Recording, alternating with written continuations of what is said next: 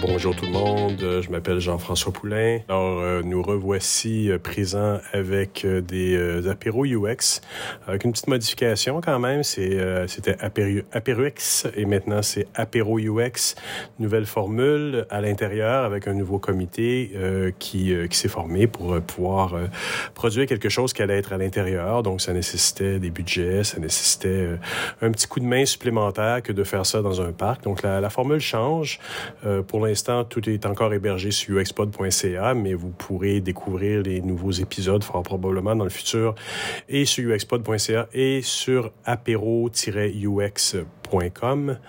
Euh, ce premier épisode, euh, on a eu la chance d'avoir des commanditaires. On a eu Coveo qui nous a offert euh, le local pour pouvoir faire la conférence le 16 février 2023.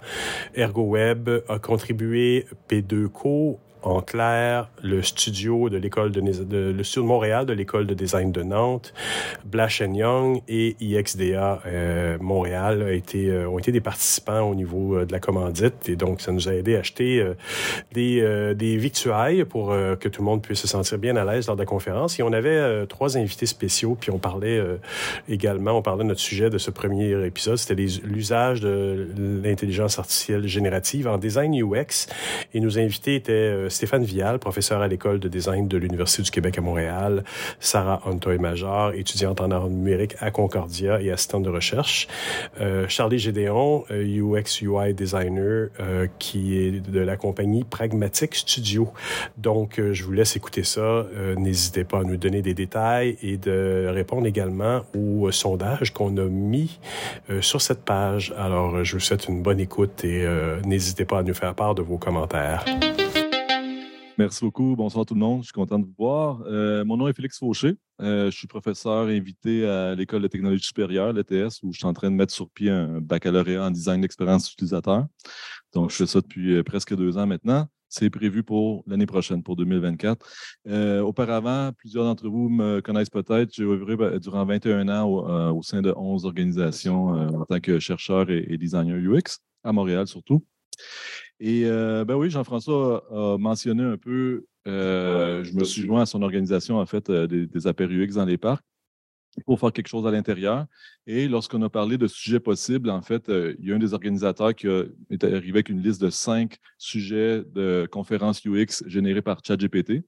Euh, les suggestions n'étaient pas très, très bonnes, mais le geste en, tant que tel nous a intéressés. Fait qu'on a décidé de faire la conférence sur ben, la table ronde euh, sur l'utilisation de, de ChatGPT et plus généralement, disons, des IA génératives dont on entend beaucoup parler en ce moment et plus euh, euh, spécifiquement sur les utilisations euh, potentielles en design UX. Donc, voilà. On tient à remercier les partenaires qui, rendent cette soirée possible. Donc, Coveo, ErgoWeb, P2, en clair, le Studio Montréal de l'École de design Nantes-Atlantique, Blash Young et le chapitre montréalais de IXDA. Donc, pourquoi maintenant? donc, ici, je vais vous montrer trois images qui représentent, disons, la, l'évolution récente euh, des images générées avec les, modèles de IA générative. Donc, euh, ici, on voit en 2019, ça, peut peut-être vous rappeler les modèles. oups, excusez-moi, je vais reculer. Pour ceux, celles d'entre vous qui ont utilisé le, site web This Person Does Not Exist, donc on pouvait générer des images composites, mais ça n'allait pas plus loin que ça. Et maintenant, ben, on peut faire des demandes beaucoup plus spécifiques.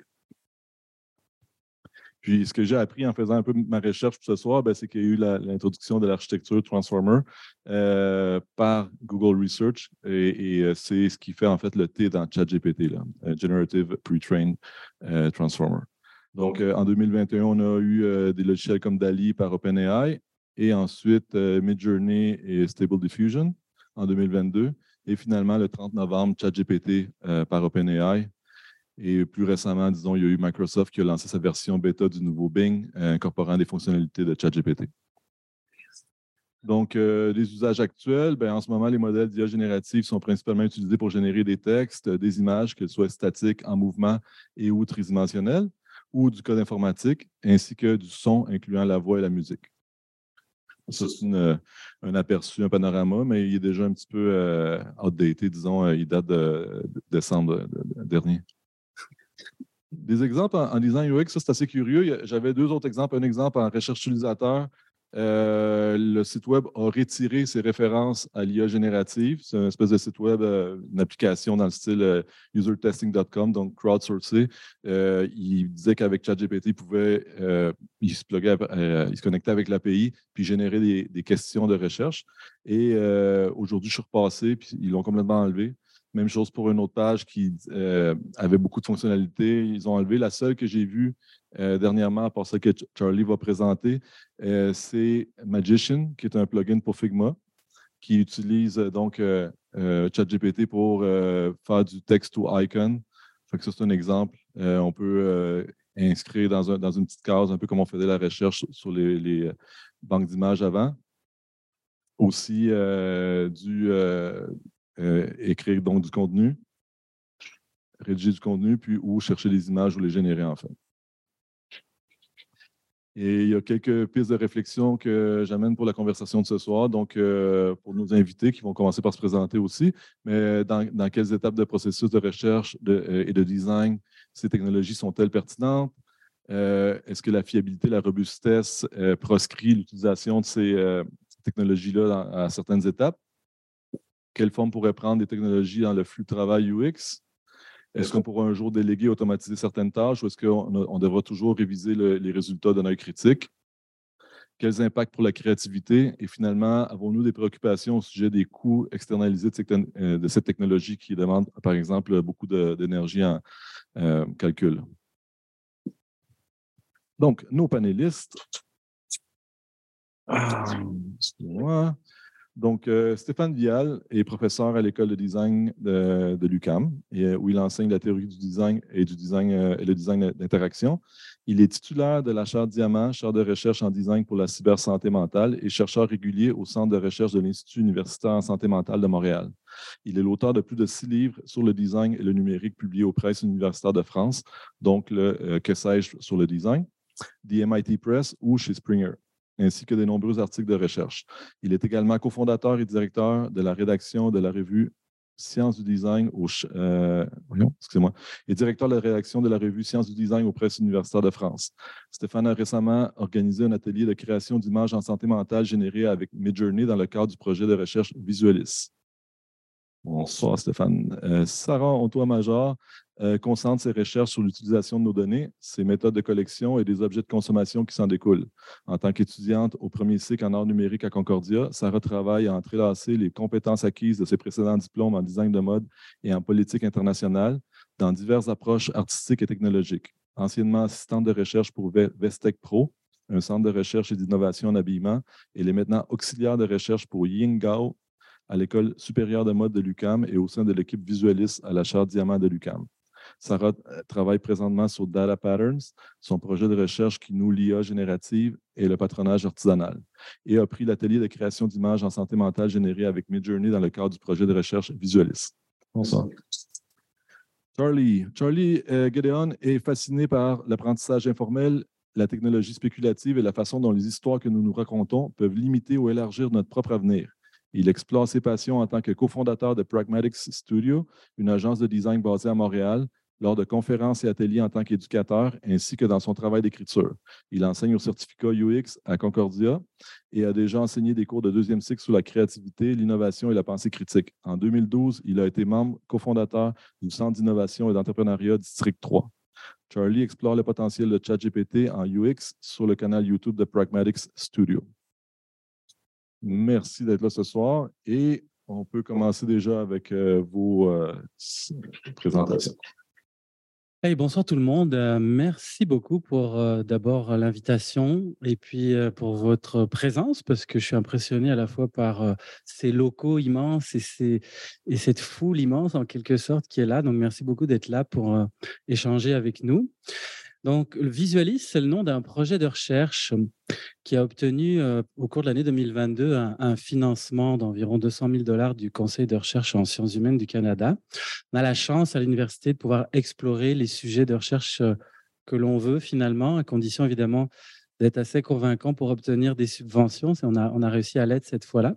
Mais ce projet Visualis, il a pour but d'explorer le langage visuel de la santé mentale. Il n'est pas particulièrement axé UX, même si moi-même je donne des cours de UX et de design d'interaction.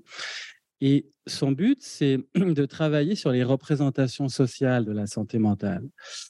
Parce que ce qui est une des choses qui m'a beaucoup perturbé, entre guillemets, visuellement pendant la pandémie, c'est l'abondance des articles de presse sur la santé mentale et les illustrations visuelles qui les accompagnent. Généralement, c'est quelqu'un seul dans une chambre noire qui se prend la tête dans les mains. Et donc, on s'est dit, au bout d'un moment, il y, a, quand même un petit problème.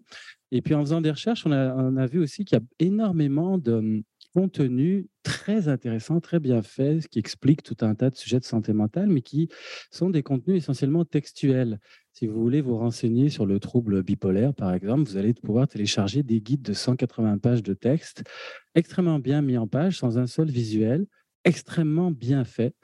Quand on a l'habitude de lire des, des, ouvrages comme ça, on apprend beaucoup de choses, mais qui va lire ça? Quel impact ça va avoir? Donc l'idée, c'était travailler l'imaginaire, la santé mentale par les images, combler un peu le déficit de carence, enfin, combler un peu la carence euh, visuelle, en fait, le déficit symbolique en, langage visuel. Puis pour imaginer ce projet, au départ, on n'était pas du tout axé sur l'intelligence artificielle parce que c'est un peu long, les demandes de subvention. Donc, euh, Midjourney n'avait pas encore fait le buzz quand on a fait la demande. Mais ce n'était pas axé là-dessus. C'est juste un élément du projet. Donc, en fait, on a trois universités qui collaborent à ce projet. Donc, l'UCAM, où je suis en poste. Il y a aussi l'UCO, l'Université du Québec en Outaouais, puis l'Université Laval. Puis, on a des étudiants en design graphique, des, des co-chercheurs, professeurs, professeurs en design graphique qui collaborent à ce projet, puis qui font travailler des étudiants euh, qui supervisent des étudiants euh, auxiliaires de recherche ou dans des cours pour produire des, visuels en illustration, en animation, en design graphique en général. Puis au moment où on a obtenu la subvention, c'était justement euh, au printemps 2022, puis c'était le moment où tout le monde s'essayait à mid-journée. Et, et, là, donc, j'ai eu l'idée d'inviter un, collègue et ami designer français qui s'appelle Étienne Mineur, travaille beaucoup sur ces questions, comme d'autres, hein, mais euh, qui travaille beaucoup sur ces questions, puis qui a mené beaucoup de workshops et d'ateliers là-dessus. Alors finalement, on a réussi à trouver une part du budget du projet. Donc on a une sorte de sous-projet dans Visualis qui s'appelle Visualis IA. Je pense qu'on peut passer la diapo d'après pour ça. Donc, Visualis IA, voilà, c'est pendant six mois. J'ai la chance d'avoir une fantastique équipe de sept euh, étudiantes et étudiants auxiliaires de recherche dont Sarah qui m'accompagne ce soir et qui va s'exprimer dans un instant, pour explorer. Donc, ce qu'on s'est dit, bah, parce que nous, on veut, avec ce projet, créer une banque d'images en santé mentale. Pas forcément libre de droit, parce qu'on veut absolument respecter les droits d'auteur des étudiants qui créent les images, mais on va les mettre sous euh, licence Creative Commons on va les mettre en ligne. Puis on a des partenaires en santé mentale. On a l'Association québécoise de prévention du suicide. On a Relief, qui est un organisme bien connu en santé mentale au Québec. On a l'Ordre des psychologues du Québec. Et on a le journal Le Devoir aussi. Puis l'idée, c'est qu'on voudrait qu'au bout d'un moment, avec, en ayant peut-être plusieurs centaines d'images, qu'on espère de qualité, euh, eh bien que ça stimule et que ça donne envie aux différents acteurs de la communication, que ce soit des médias ou des organismes spécialisés, que ça leur donne envie d'utiliser d'autres genres d'images pour parler de santé mentale.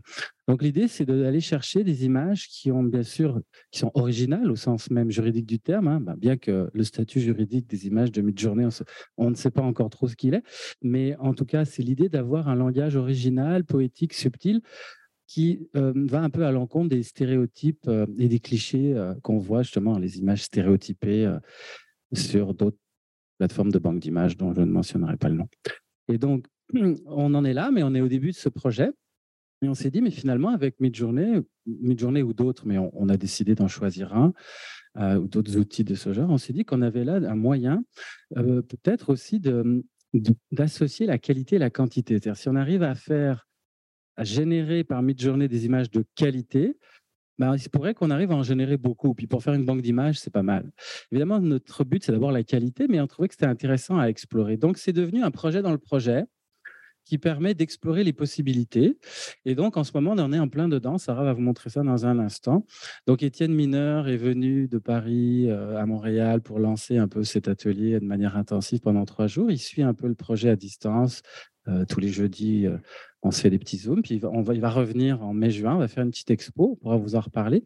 Mais déjà là, on je crois qu'on a explosé le temps de calcul auquel on avait droit en un mois sur l'abonnement pro de 1000 journées. On a fait beaucoup d'essais euh, et les étudiants sont fantastiques. Euh, ils s'emparent de l'outil de manière étonnante. Donc, il y, a il y a aussi un bénéfice secondaire à tout ça, c'est que ça permet de voir comment on pourrait intégrer ces outils aussi dans la pratique de l'enseignement, dans la pratique créative en design graphique. C'est quand même en ce moment un challenge, un défi intéressant à questionner. Donc voilà, c'est tout cela qu'on fait. Donc c'était pour contextualiser un peu. Donc je vais laisser maintenant la parole à, à Sarah. Il y a d'autres diapos. On va montrer un peu des, ce qu'on a fait, des, tentatives, des expériences, euh, comment en un mois, on a, on a, je crois, commencé à réussir à sortir euh, Midjourney de ces biais, de ces clichés stéréotypés dont Sarah va vous parler, pour commencer à sortir des images intéressantes. Et à ma grande surprise, ça s'est fait assez vite, hein, assez rapidement. On a quand même pu faire des choses, mais il a fallu dompter la bête. Et, euh, donc, euh, Sarah va vous parler un, peu de ça aussi, euh, nos tactiques de prompt et autres pour arriver à faire à sortir des choses qui sont intéressantes ou qui pourraient l'être plus encore. Merci beaucoup. Merci beaucoup, Stéphane, pour cette belle introduction. Voilà. Parfait. Euh, mais moi, je voulais vraiment euh, peut-être concentrer mon, temps de parole à un peu les premiers constats euh, qu'on a fait durant les dernières semaines de recherche, les billets qui sont ressortis beaucoup de Midjourney parce que c'est un très gros, c'est un gros topic, un gros thème des IA, puis aussi comment en fait Comment, comme tu dis, là, on a réussi à dompter la bête un peu, puis qu'on apprend à faire ça. puis, donc, ça, il s'agit de nos premiers, premiers, premiers essais. Donc, on était vraiment beaucoup dans le très peu subtil. Euh, on a pris, en fait, les, euh, les thèmes qui nous ont été donnés par euh, nos partenaires commerciaux. Puis, sans trop de subtilité, on les a, en bon québécois, pitchés dans le, dans le Mid-Journey. puis, on s'est rendu compte, en fait, que les stéréotypes forme, en fait, la majorité de la base de données de Midjourney, parce que Midjourney, bon, on, en parlera un peu plus tard, mais ils, vont rechercher à travers Internet au complet. Et qu'est-ce qu'il y a le plus dans Internet? Mais ben, c'est bien évidemment les stéréotypes qui vont en ressortir. Et puis, on a compris très, très rapidement euh, qu'il faudra nuancer ce qu'on appelle les prompts, mais aussi les paramètres qu'on reviendra un petit peu plus tard. Bien évidemment, euh, je vais passer euh, assez rapidement, mais on pourra revenir au terme de nos discussions. Vas-y. puis, évidemment, une chose qui est une, découverte très rapide qu'on a fait, c'est que les IA ou les, les, les modèles génératifs d'images et de texte, ils sont ils ne sont pas neutres et ils ont été calculés par by design de cette façon-là par des personnes. Et les ingénieurs, visiblement, donc j'ai fait euh, bon, une génération un petit peu méta. J'ai demandé à Midjourney de me donner une image qu'ils croyaient qui était une image générée par IA et ils m'ont donné. Bon, je crois que c'est assez clair où est le. Euh, je n'ai pas besoin d'aller trop en détail, mais en fait, c'est que ce, billet là est partout dans la machine. Euh, même si on ne pense pas que nos, images sont influencées par ces billets-là, elles le sont bel et bien. Et si le, côté prompt dont on parle beaucoup, la fièvre du prompt et du prompt engineering et de tout ça, c'est en fait, c'est la traduction du langage naturel humain vers des valeurs numériques qu'un ordinateur peut comprendre. Puis ça, ça laisse beaucoup place à l'interprétation des personnes qui l'ont créé. Et donc, si la machine ne comprend pas le prompt, ce qui arrive beaucoup, elle nous redonne son état neutre. Donc, elle refait ressortir ses billets. Euh, et bon, ben, vous voyez bien ces billets. C'est très important de, le réaliser. Euh, moi, ma pratique personnelle s'inscrit beaucoup dans euh, la, la collaboration entre machine et humain, c'est beaucoup ça que, que j'étudie principalement. Et j'ai voulu faire un exercice très intéressant euh, de la collaboration entre machine et machine. Et donc, j'ai demandé à ChatGPT de m'écrire un poème sur la bipolarité. Et il m'a ressorti quelque chose de très sincèrement émouvant. Euh, j'en ai pris qu'une seule partie que j'ai jeté sans, euh, sans cérémonie dans euh, Midjourney. Je ne l'ai pas édité, je, n'ai rien fait avec. Puis elle m'a donné cette espèce en haut à gauche, une espèce de bateau, j'imagine une flamme, un voilier, quelque chose de quand même très fantaisique. Puis, enfin, moi, je pas sûre que c'est un mot. euh, puis, en fait, quelque chose de très intéressant avec Midjourney, c'est qu'on peut relancer l'image dans la machine. Donc, euh, au terme, on, est satisfait, mais pas à 100 de l'image. On peut la relancer, faire des variations, euh, puis la développer de plus en plus. Puis, on, au travers de mes, des variations, on voit toujours le biais de l'humain qui veut ressortir. Donc, euh, des petites taches dans le background, des, des, ombrages et tout ça. Au terme des variations, il y a toujours le biais mécanique calculé qui veut ressortir des algorithmes. Puis ça, il n'y a pas grand-chose à faire avec ça. Il faut, travailler avec. Euh, donc ça, c'est un petit exercice intéressant. Euh, puis, euh, donc ça, c'est ça. c'est un peu un exemple, en fait, typique d'une de, façon dont on travaille. Donc, on va travailler avec un prompt qui est comme on, en a parlé, qui est un langage naturel, donc qui est une phrase écrite. Euh, puis après ça, on peut y rajouter des paramètres. Euh, ce qui est très intéressant avec les paramètres, c'est que c'est des caractéristiques très, très spécifiques avec des unités de mesure qu'un ordinateur peut beaucoup plus facilement comprendre que euh, du langage naturel, du langage humain. Donc, ça fait en sorte qu'on peut vraiment aller viser avec précision des caractéristiques qu'on souhaite et aussi, très important dans le langage naturel, on peut aller rajouter de la négation. Donc ici, j'ai écrit No Woman. Je voulais essayer d'aller réduire le biais que Midjourney a de continuellement mettre une femme blanche dans ses images. Par contre, au fil des variations, puis ça, j'en ai mis trois, mais il y en a à peu près 50 100 de variations entre ces images, on finit tout le temps par constater qu'une femme va ressortir de l'image. D'une façon ou d'une autre, il n'y a pas grand-chose à faire. Il faut travailler avec quelque chose d'autre qu'un Midjourney. Euh, donc ça, c'est vraiment euh, un peu euh, typique, on pourrait y revenir, mais les paramètres, les prompts, les variations, il y a beaucoup plus qui va dans la machine qu'un simple prompt, qu'un simple juste un je ne sais quoi de mots. J'ai mis les trois autres paramètres que c'est. Oui, absolument. donc, Ici, j'ai mis un, très, très petit prompt qui c'est Lethargic Dream. J'ai voulu le concevoir d'une façon très euh, vague, par, by design. Version, les versions, en fait, euh, ça vient, euh, ça vient préciser le niveau d'illustration ou de réalisme. Donc, euh, par rapport aux versions précédentes de Midjourney, on peut retourner, euh, on peut faire un peu du version control, euh, on peut retourner dans les versions précédentes de Midjourney et en faire des plus illustrations et tout ça. Stylize, qui est très, très, très intéressant aussi. Stylize, en fait, le 625, c'est la mesure la plus basse qu'on peut y mettre en ce moment.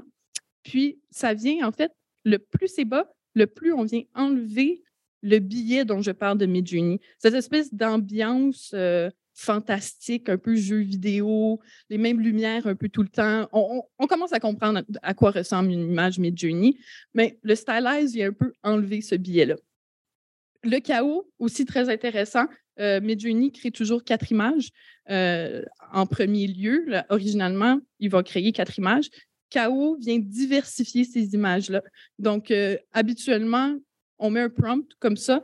L'image, les quatre images créées vont être plus ou moins semblables. Si on augmente le chaos jusqu'à 100, on peut, ils vont être beaucoup plus variés. Donc, ça peut, euh, dans, les phases d'idéation de projet, ça peut être très, très intéressant. Puis, le no, encore une fois, très intéressant parce que euh, dans les prompts, le langage naturel humain, qui ne comprennent pas beaucoup la négation. En fait, c'est très difficile de traduire la négation euh, dans le NLP qu'on appelle le Natural Language Processing. Pas très bon avec la négation. Donc voilà. Une autre technique que, très, très récente de Midjourney, là, je pense que ça. On a commencé le projet, il ne l'avait pas encore. Donc, euh, c'est tout. Oui, exactement. le 10 janvier, ça n'existait pas encore. C'est le potentiel de pouvoir mélanger soi-même nos images. Donc, soit créées par Midjourney ou carrément de votre ordi personnel, vos fichiers personnels. Vous pouvez les envoyer dans Midjourney. Puis je crois qu'on voit, c'est assez clair, là. Euh, on peut en fait d'une façon, créer une micro-base de données, puis dire à Midjourney, je conçois que tu as des milliards d'images euh, dans ta base de données, mais je veux que tu te concentres seulement sur ceux que je te donne et que tu les mélanges ensemble. Donc ça, ça vient encore une fois nuancer incroyablement nos, euh, résultats. Euh, mais ça clarifie aussi que l'intelligence artificielle est une addition dans la boîte à outils du designer, mais elle n'est pas son remplaçant parce que ça prend énormément de nuances et d'expertise à, comprendre tous ces paramètres, ces prompts-là, ces nuances et tout ça. Donc, de la même façon qu'un expert, euh, que n'importe qui peut ouvrir Photoshop, cliquer sur trois boutons puis pas trop savoir ce qui se passe, euh, un expert dans le domaine, un expert designer va savoir se rendre beaucoup plus loin dans ce processus-là. Donc, euh, en gros, c'est ça, mais on pourrait y revenir. Je vais laisser la parole. ben oui, je pourrais avancer. En fait. Ben, on avait mis. Oh oui! c'est après? OK. Ah, ben vas-y. Oui, ben, très, très rapidement, euh, j'ai un background en, design de mode, pardon. Puis euh, moi, ma pratique personnelle euh, se concentre vraiment sur essayer de comprendre nos données, d'où elles proviennent, puis comment on crée les objets de, consommation, surtout dans, dans l'industrie de la mode, comment ces données-là se rendent à l'état d'objet. Et donc, j'ai fait personnellement un projet sur Midjourney où j'ai essayé de concevoir des patrons, ben de générer en fait des patrons sur Midjourney et de les reconcevoir en vrais objets. Donc, ça, c'est mes, euh, mes images finales euh, générées. Puis la prochaine, oh, c'est encore ça. Puis euh, ça, c'était donc l'objet, ben, le, le, look final que j'ai pu générer, donc que j'ai pu créer, pardon, de cette génération d'images-là. On pourrait y revenir. Merci beaucoup. Merci. Merci beaucoup. Ah. tu peux ah. zapper comme tu veux aussi avancer. OK. Euh, donc, c'est ça pour avancer, juste le bouton. OK, parfait. Donc, euh, oui, merci beaucoup, Sarah. C'était très intéressant de voir les billets comme c'est toujours fini avec une femme. Euh, comme nous, dans, dans, notre studio, mon partenaire ici, Alan, et on essaie d'utiliser ChatGPT pour pour analyser les, les entrevues dans, la, dans le processus de UX. Donc, on a, on a trouvé qu'il y a beaucoup des outils de UI, mais euh, on a essayé de trouver des outils pour la UX.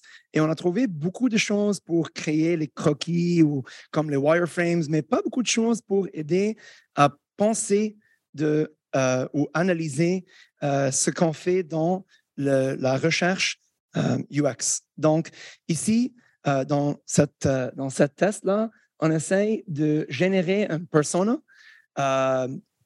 pour, euh, dans, dans cet exemple-là, pour quelqu'un euh, euh, comme quelqu'un qui habite dans, un, dans une ville, qui est très occupé, et on, veut, on, veut, on voulait comme générer des, des personnages différents. Donc, ici, les demographics, les goals, ils sont un peu de base, mais c'est quand même intéressant parce que la, la prompt originale, c'était euh, Give me a, busy mom who lives in the city. C'est tout. Donc, tous les démographiques, les, les goals, tout ça, c'est comme généré avec les, je pense, la moyenne de données qui est euh, utilisée par ChatGPT. Et il y a toujours des biais, euh, mais on peut comme parler avec la machine pour essayer de, les enlever.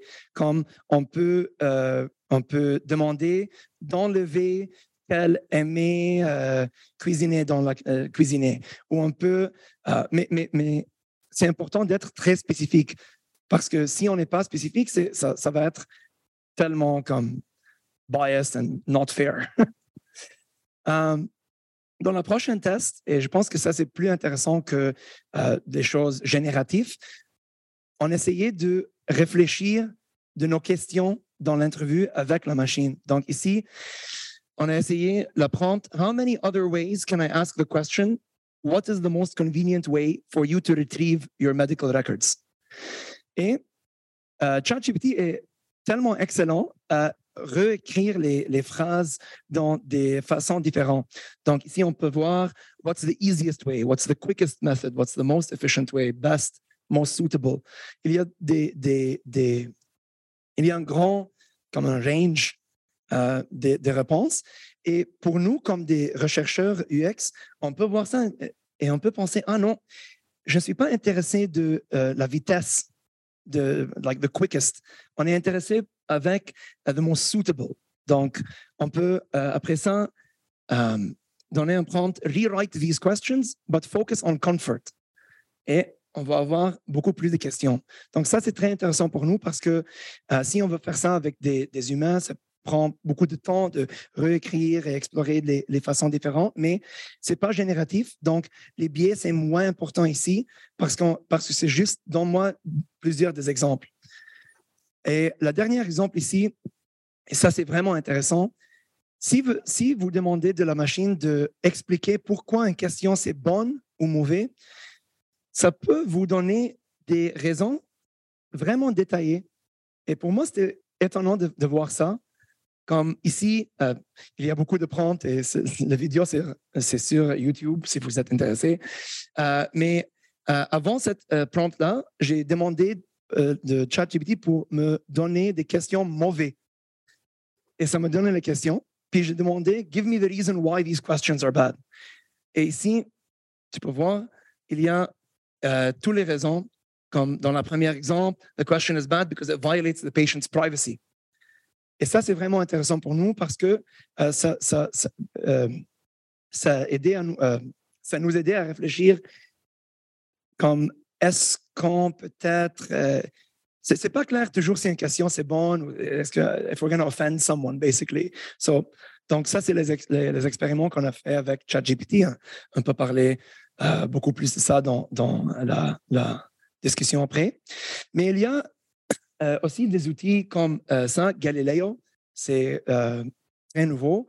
Et ça, il essaie de générer les, les, les UI finales avec l'intelligence artificielle.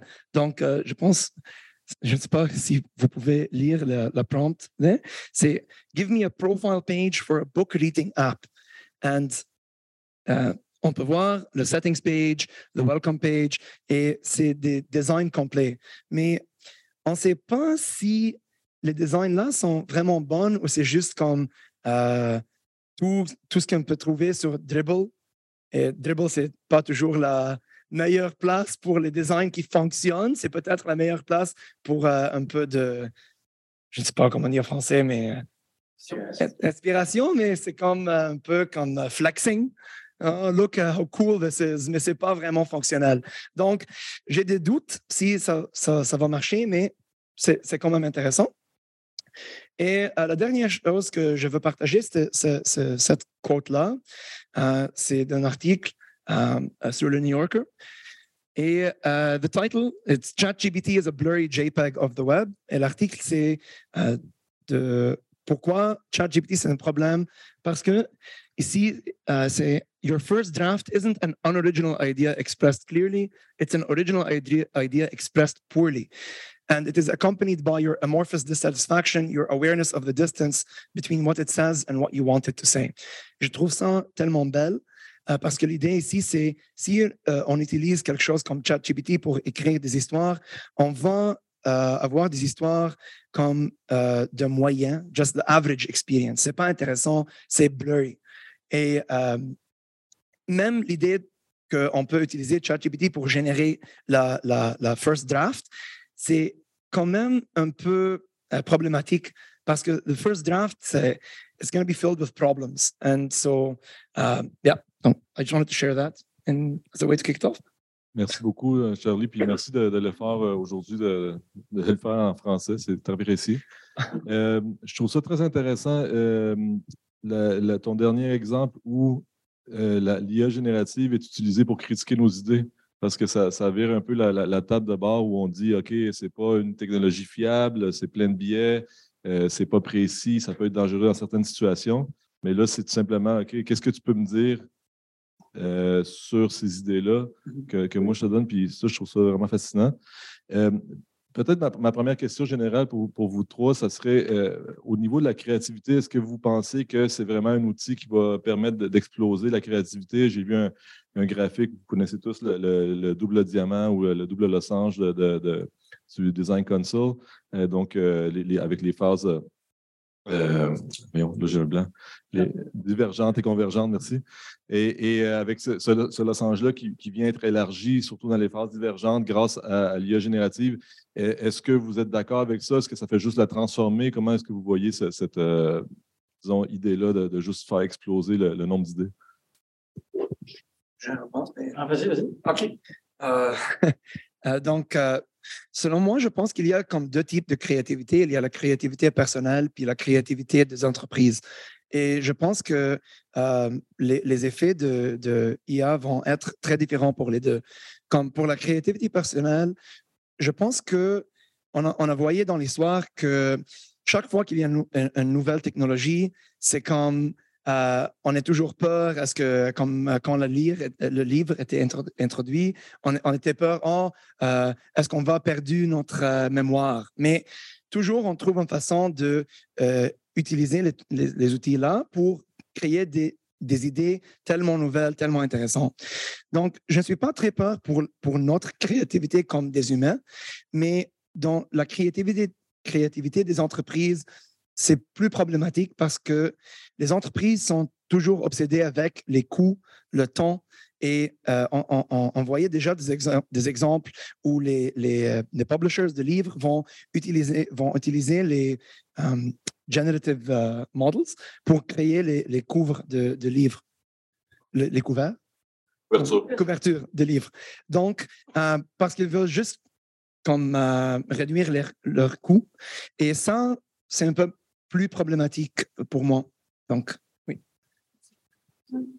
Ah, tu veux je, Oui, non, c'est ça. Ben, je pense qu'on avait aussi déjà parlé que la, euh, là, j'ai le terme anglais, commodity, euh, commodifying, codification. Euh, puis ça, on en avait parlé, par exemple, est-ce que ça va tout devenir des templates WordPress, puis tous les sites web vont être comme ça, et que ça va seulement être ce qui est fait sur mesure, qui va nécessiter comme du travail plus professionnel? Merci. Un petit mot pour la question sur divergence, convergence. C'est certain que puisque ça s'appelle des outils génératifs, ça génère. Donc là, ça vient quand même compenser une, une difficulté pour l'esprit humain, c'est qu'on sait que la pensée divergente, c'est plus difficile que la pensée convergente. Tout le monde est habitué dans le système éducatif à faire de la pensée convergente, sélectionner, choisir, aller vers un centre euh, de décision. En revanche, diverger, générer plein de possibilités, ça, c'est une caractéristique typique de la pensée créative, la pensée divergente.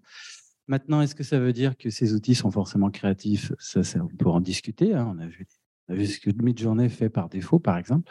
On peut en discuter. En revanche, ça génère. Et puis, ce qui prend des, ce qui prend des dizaines d'heures à un illustrateur, ça prend trois secondes à, à, à Midjourney à être fait. Donc, moi, je vois plutôt, comme souvent dans l'histoire des technologies, l'expertise humaine ne perd jamais sa pertinence, mais elle, se déplace.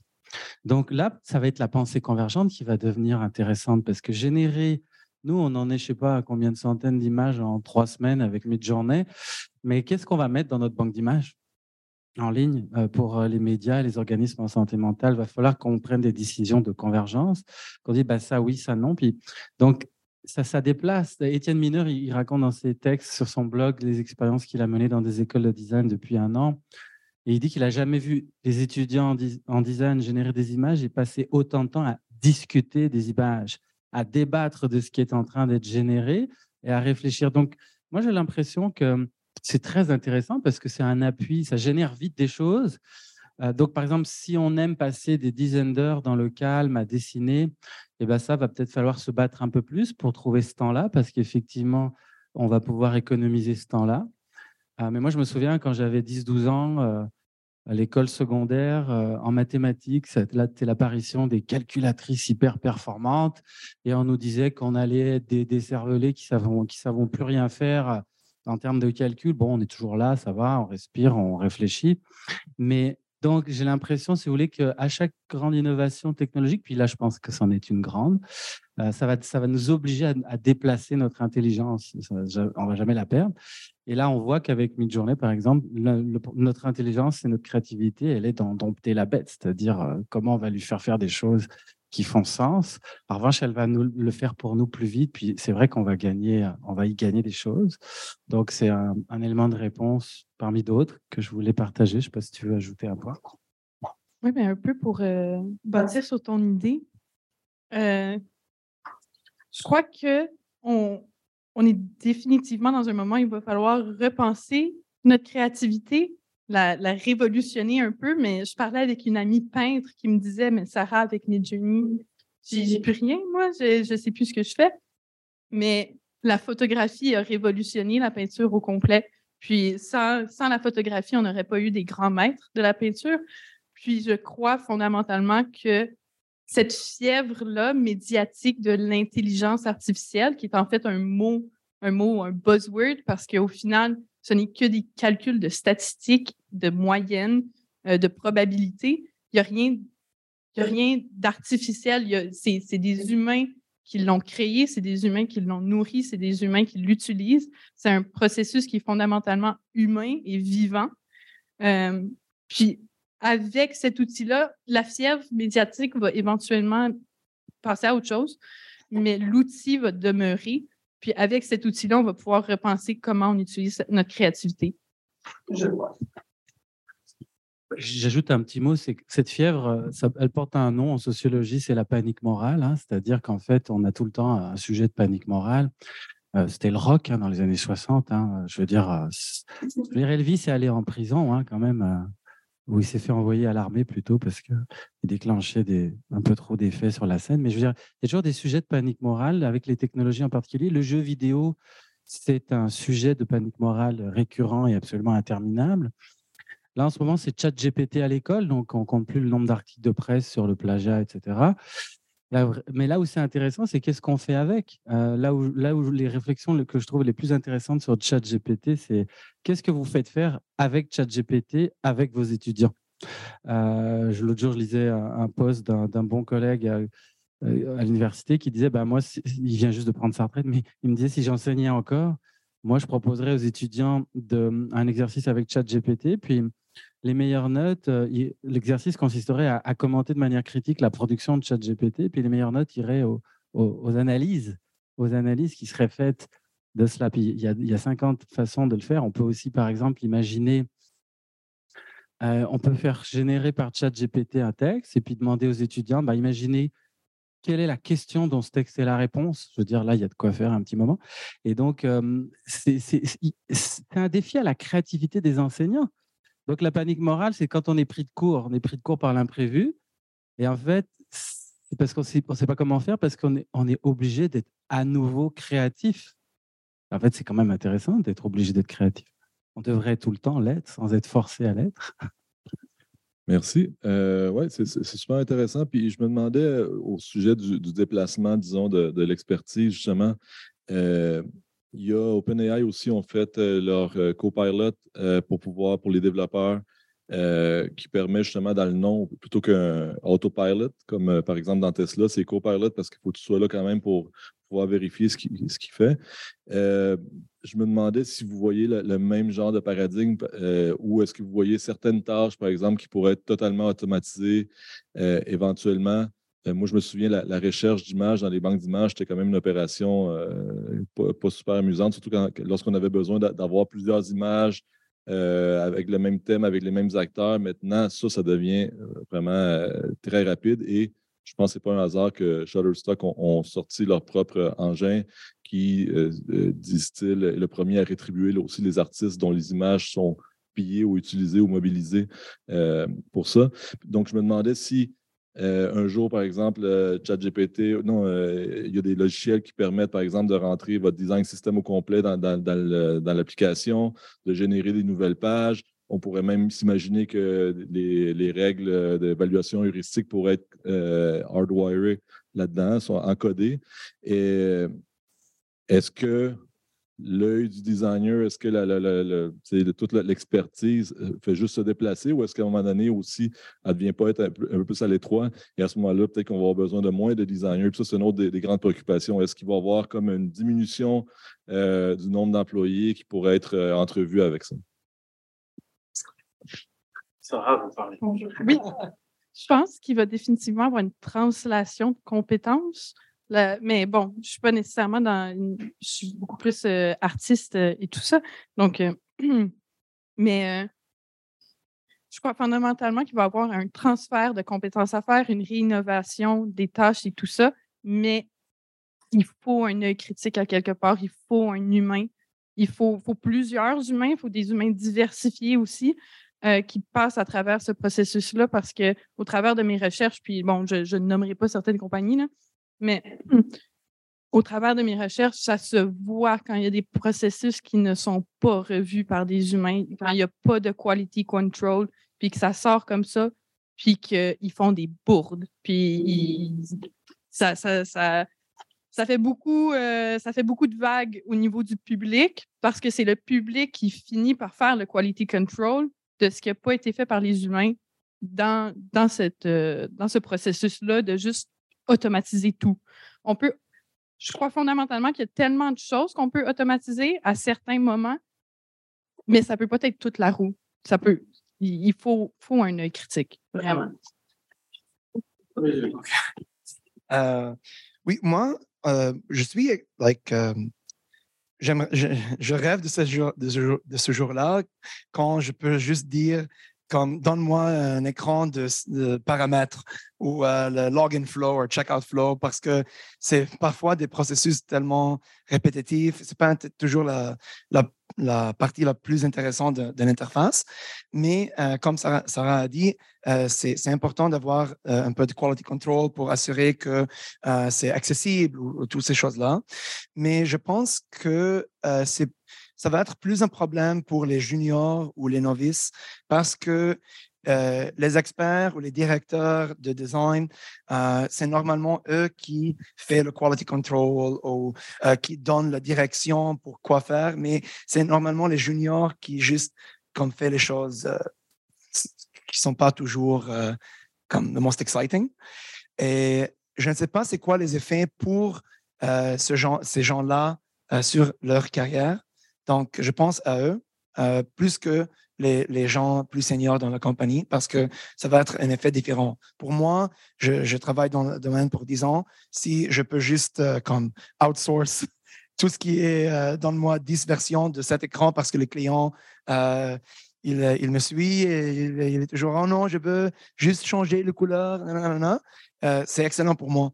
Mais si je suis un débutant dans, ma, carrière, je ne sais pas c'est quoi l'effet. Euh, c'est très intéressant. Puis en fait, un des, métaphores que j'ai vu plus souvent dans les articles, c'est comme si tu pouvais avoir plusieurs stagiaires, plusieurs interns qui travaillent pour toi.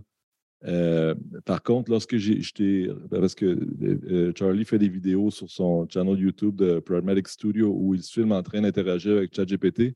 Là, c'était drôle. J'avais plutôt l'impression que tu parlais avec un collègue puis que tu réfléchissais à chacune des réponses. Et ça, ça me semblait aussi d'un intérêt autre. Ah, un petit mot par rapport à la question. Euh, deux choses. Euh, par association d'idées, au, XVIIIe siècle ou au XIXe, j'ai un petit doute, il faudrait que je retrouve dans mes notes. Mais hum, en France, le nombre d'ouvriers de la soie est passé genre de 80 000 à 5 000. Et donc, ce que je veux dire, c'est qu'à certains moments, on sait qu'à certains moments, il y a des innovations technologiques qui font disparaître des emplois massivement. C'est une réalité c'est arrivé. Mais elles en créent d'autres d'un autre type aussi. Mais ça se voit pas tout de suite. Il y a des moments, il y a des moments de choc, il y a des moments de brutalité parfois. C'est vrai. Donc, c'est difficile de savoir ou de prédire. Euh, mais c'est sûr qu'il y a certains métiers, bah, Étienne Mineur en ce moment souligne souvent qu'il y a certains métiers qui devraient s'inquiéter un petit peu parce que tout ce qui prend des dizaines d'heures versus trois secondes, euh, là, ça rejoint ce qui était dit pour les coûts et l'entreprise. C'est sûr que ça, ça, ça ne va pas forcément disparaître, mais ça peut devenir une pratique confidentielle pour passionnés, disons. Mais est-ce que ça. Voilà, donc il y a ça. Et l'autre élément, ça me fait penser au traducteur. Moi, je crois aussi, comme ça a été dit, que c'est impossible de faire sans une vérification. Moi, c'est comme l'expression outil d'aide à la décision. Faut, je les vois comme ça, des outils d'aide à la décision, des outils d'aide à la création. Et la décision finale, lorsqu'il y a un enjeu important, comme en santé ou autre, il faut, quand même qu'un humain la prenne. Mais par exemple, dans la traduction, aujourd'hui, dans la presse, à ma connaissance, on fait, on fait plus trop appel, comme il y a encore pas si longtemps, à des traducteurs pour tout traduire. Euh, je veux dire, les traducteurs automatiques, là, tout le monde en utilise, je ne vais pas en nommer, mais ils sont quand même très efficaces. Tout ce qui est fastidieux, l'être humain va, finir par le faire faire à une machine qui, quand elle le fait pas trop mal. Parce que euh, traduire un texte, mettons, écrire un texte en anglais directement tout seul, ou alors euh, le, le, faire avec un outil d'IA générative et puis réviser ce qui ne va pas, bah, l'effort, il n'est pas le même, puis il est là où, ça compte. Donc moi, je pense que tout ce qui est fastidieux, tout ce qui est long et fatigant, nous autres êtres humains, nous allons le laisser à une machine euh, progressivement. Après, c'est sûr qu'il faut les choses importantes, on va vouloir les garder, mais les choses fastidieuses, on va s'en débarrasser, c'est sûr. On est comme ça depuis très longtemps. Juste une mini note sur ça. Justement, je trouve que cette espèce de d'éléments fastidieux-là qu'on va pouvoir laisser de côté, ça va ouvrir tellement de portes à plusieurs autres niveaux de créativité qu'on n'aurait pas, euh, pas pu atteindre. Je, pense à Étienne Mineur qui parlait justement d'un exemple d'une personne dyslexique qui est hyper imaginative, elle voulait écrire, pas capable d'écrire. Puis avec ChatGPT, il peut finalement écrire les histoires qu'il a dans sa tête, qu'il n'a jamais été capable de pouvoir mettre dans le monde. Puis, donc, c'est un outil, c'est une béquille un peu pour lui. Les, histoires sont dans sa tête, puis il utilise ChatGPT pour vraiment pouvoir ouvrir cette porte-là vers sa créativité. Je trouve ça vraiment intéressant. Oui, c'est très beau. Puis, euh, ça fait une belle conclusion pour notre première conversation. Maintenant, ce qu'on va faire, c'est qu'on va ouvrir euh, les questions au public ici. Je vais devoir répéter des questions afin qu'elles soient enregistrées euh, pour notre podcast. Mais si vous avez des questions dans la salle, on, on, va donner 15 minutes pour prendre des questions cafétéria si vous Ah oui, si vous êtes à la cafétéria et vous voulez euh, passer dans le corridor, venez-vous-en. Euh, côté éthique, on parle de pouvoir euh, utiliser nos, comme le, matériel qu'on a dans notre ordinateur, le suggérer, voyons, je pense, Midjourney. Oui, c'est ça, Midjourney.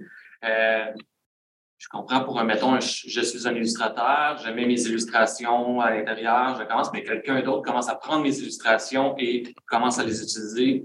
Au niveau copyright, il y a quand même un certain problème à ce niveau-là. Parfait. Donc, je vais juste répéter. Donc, réponse, mais en même temps, comme je voulais avoir votre, votre, votre ressenti par rapport à ça. Parfait. Donc, euh, la question, c'est euh, on peut utiliser nos propres images pour en, générer d'autres composites, mais au niveau des, euh, des droits d'auteur, euh, qu'est-ce qui arrive lorsqu'on utilise? Et d'ailleurs, c'est une question que je me suis posée en, vous écoutant présenter tantôt. Vous disiez, ben, on veut les rendre pas droit, libres de droit, mais avec des Creative Commons. Mais ces images-là, j'imagine, qui ont été souvent générées avec les sources où Midjourney puise. Quelles sont-elles? En fait, bon, c'est une question pour un avocat, je pense. Mais euh, ce que je, peux dire au, niveau qui est le mien, qui quand même pas celui qui maîtrise à fond la question juridique des images dans ce genre de cas, je suis pas sûr qu'il y ait grand monde qui maîtrise le statut juridique de Midjourney hein, en ce moment, mais ou d'autres outils similaires. Mais le droit d'auteur tel qu'il existe s'applique sur toute création humaine. Je veux dire, dès qu'on fait une création, nous autres, les êtres humains, euh, même si on la protège pas, le droit d'auteur s'applique par défaut. Ensuite, la question se pose sur effectivement les images qui sont dans ces outils-là et qui sont générées selon des processus inhabituels. Mais OpenAI, je ne les ai pas en tête en détail là, mais OpenAI euh, a défini un statut pour ces images-là, au, mieux des connaissances actuelles. Puis, de mémoire, là, je crois, c'est ce qu'Étienne nous avait dit, mais on peut les réutiliser pour ses propres projets, etc. Donc, il y a, déjà un premier statut juridique qui est donné à ces images-là. Probablement que si quelqu'un trouve qu'une image de mid-journée lui paraît être un plagiat de ses créations, ben, probablement que comme les lois s'appliquent, il peut contester l'image. Après, il va falloir le prouver. Là, ça va être compliqué, mais prouver qu'il y a un plagiat, par exemple. Mais je veux dire, euh, tous ces outils-là, ils sont soumis à la loi de toute façon, hein, donc euh, c'est certain. Après, ce que je vais citer, euh, Étienne, si tu nous entends pendant, dans ton sommeil en France, Je vais te citer, mais Étienne disait récemment qu'à l'issue de ses observations, puis il partage beaucoup avec nous ce qu'il trouvait d'intéressant, c'est qu'il va y avoir des versions qu'on va pouvoir installer pour soi dans son ordinateur de ces intelligences artificielles génératives, qui ne vont pas générer des images publiquement, mais qui vont pouvoir être utilisées comme on utilise Photoshop ou un autre outil numérique dans sa machine à soi, pour être comme un, un outil pour soi de c'est-à-dire, on peut entraîner une IA avec son propre style à soi, comme ça, pour, pour générer plus vite des choses qu'on aurait peut-être mis 12 heures à faire soi-même. Puis là, elles vont être faites en 4 secondes, mais comme si on les avait faites soi-même en 12 heures en respectant son propre style à soi. Ça, ça peut être intéressant aussi. Mais sur l'aspect juridique, honnêtement, je suis un peu limité pour y répondre, mais peut-être vous autres avez d'autres éléments. Mais... Je ne suis pas une personne juridique. Bon premier procès. Oui, exactement. Mais d'un point de vue technique euh, et réelle, si tu mets ton image dans Midjourney, Midjourney va la prendre et la mettre dans sa base de données. C'est tout. Euh, au point de vue juridique, je ne sais pas ce qui se passe, mais euh, puis en fait, on peut mettre des barrières. la censure existe dans, dans l'IA, on la teste beaucoup ces temps-ci, mais donc on peut mettre des barrières. Il y a comme la base de données au centre, puis on met des barrières de censure on dit Ah oui, on n'a pas le droit de dire cet artiste-là, ce style spécifique, euh, des trucs comme ça. mais il y a toujours un angle d'entrée parce que une fois que c'est dans la base de données, on parle de un algorithme comme si, comme c'était un gros calcul, mais c'est des milliers d'algorithmes qui sont pitchés un contre l'autre. C'est des neural networks qu'on appelle. C'est une fois que l'information est mise dedans, on ne peut plus la ressortir les ingénieurs ne savent pas comment. C'est plus possible. Elle est dedans, puis elle fait partie de l'intelligence de ce, ce, network-là. Donc, d'un point de vue juridique, je ne sais pas, mais si vous voulez garder vos images à vous, voilà. Merci beaucoup. Est-ce qu'il y a d'autres questions? Dernière question? Moi, ah, oui. Euh, ce que vous nous avez démontré, c'est que dans le double diamond, finalement, l'élément le, plus important, c'est le problem framing, comment poser la question. C'est là le déplacement qui se fait. C'est comment je pose la question pour avoir quel résultat je, souhaite. Qu'est-ce que vous pensez de ça? Moi, je trouve ça très juste euh, et, et très passionnant parce que, en fait, comme effectivement la tâche fastidieuse de générer des, éléments visuels qui peuvent être pas, forcément fastidieux, parce qu'on peut aussi aimer passer des dizaines d'heures à générer des éléments visuels. Ça peut être extrêmement épanouissant, mais ça prend du temps. Et donc, effectivement, ça, déplace la création d'images même vers un, un territoire littéraire, euh, conceptuel, je veux dire, l'art de tourner la phrase, l'art de tourner le prompt peut, euh, évidemment pas que le prompt, parce que Sarah a bien montré qu'il y a les paramètres aussi. Euh, dans le prompt, on peut, mettre des paramètres, puis c'est là où il faut prendre une petite expertise plus technique sur la machine. Mais oui, c'est vrai. Moi, je trouve que c'est ça qui est intéressant, c'est quand on a un vrai projet, entre guillemets, une vraie problématique, là, puis je crois que c'était le cas pour nous avec ce projet en santé mentale. On, on sait exactement ce qu'on aimerait essayer d'atteindre sans savoir à quoi ça ressemblerait. Euh, bah oui, ça devient vraiment intéressant. Puis là, c'est pas Midjourney ou ChatGPT. Ah, quoi que ChatGPT pourrait nous aider un peu à faire des prompts, comme Sarah l'a montré. Mais c'est sûr que c'est quand même à nous de poser ce ce problème-là, là, le cadrage, comme vous disiez. C'est très juste, je trouve. Je sais pas si vous l'ajoutez. Euh, oui, comme moi, dans, dans mon cours de UX, euh, j'encourage mes étudiants d'utiliser ChatGPT. Donc, la cour a commencé à janvier et je leur dis, euh, écoute, il y a ce chat GPT et si tu veux l'utiliser, je demande juste que tu me dis que euh, vous avez l'utilisé. Pourquoi? Parce que moi, je ne peux pas, euh, je ne peux pas distinguer si vous, vous l'utilisez ou pas. Mais si tu dis que vous décidez de, de l'utiliser ChatGPT, tu peux me donner le prompt, puis je peux te donner un critique sur le prompt. Parce que c'est ça ce qui est important. Euh, on a parlé déjà de euh, la transformation de, notre euh, like skill set. Et je pense que ça va être ça. Parfois, on, on l'appelle prompt engineering.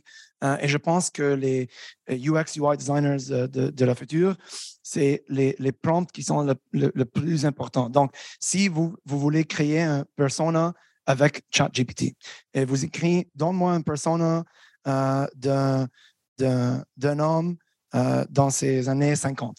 Juste ça. Donc, vous avez, vous avez avoir un persona tellement comme banal et pas, euh, c'est pas comme connecté avec le projet que vous travaillez. Donc, si le projet, c'est pour les hommes qui ont des problèmes avec leur kidney et euh, ils ont... Leur rein. Hein? Leur rein. Uh, OK, yeah, sure. Parce que c'est un projet qu'on avait travaillé. Et, euh, leur situation économique, c'est pas très bon, Ils, ils font donner le, chat GPT tous ces détails-là pour avoir un, persona euh, détaillé, euh, suffisamment détaillé pour créer une solution qui respecte ces gens-là. Donc, pour moi, it's the focus. The problem definition, c'est la, chose la plus importante maintenant. Et, c'est sur nous de donner l'importance sur cette, cette chose-là. Super intéressant. Euh, mais un peu euh, de la même façon, ma pratique s'inscrit vraiment dans comment on collabore entre la machine et l'humain. Puis mon kick, c'est vraiment de trouver la façon de communiquer avec la machine pour qu'elle comprenne exactement ce que je veux qu'elle comprenne, pas ce que je dis, mais ce que je veux qu'elle comprenne réellement, puis comment moi j'arrive à comprendre la machine. Donc, c'est vraiment cet exercice-là de communication à l'extérieur du langage naturel. Donc, c'est même, c'est vraiment à l'extérieur de la langue humaine. Donc, ça devient incroyablement complexe, super nouveau, innovant, mais ça, ça vient vraiment s'inscrire là-dedans, comment on communique avec la machine? Excellent. juste un mot bref, peut-être que comme en UX, on avait des nouveaux métiers genre UX writing, peut-être il va y avoir UX prompting. Là, ça va peut-être être une vraie, une vraie expertise. Prompt engineer, ouais. Ben, merci beaucoup. Euh, merci beaucoup d'être là.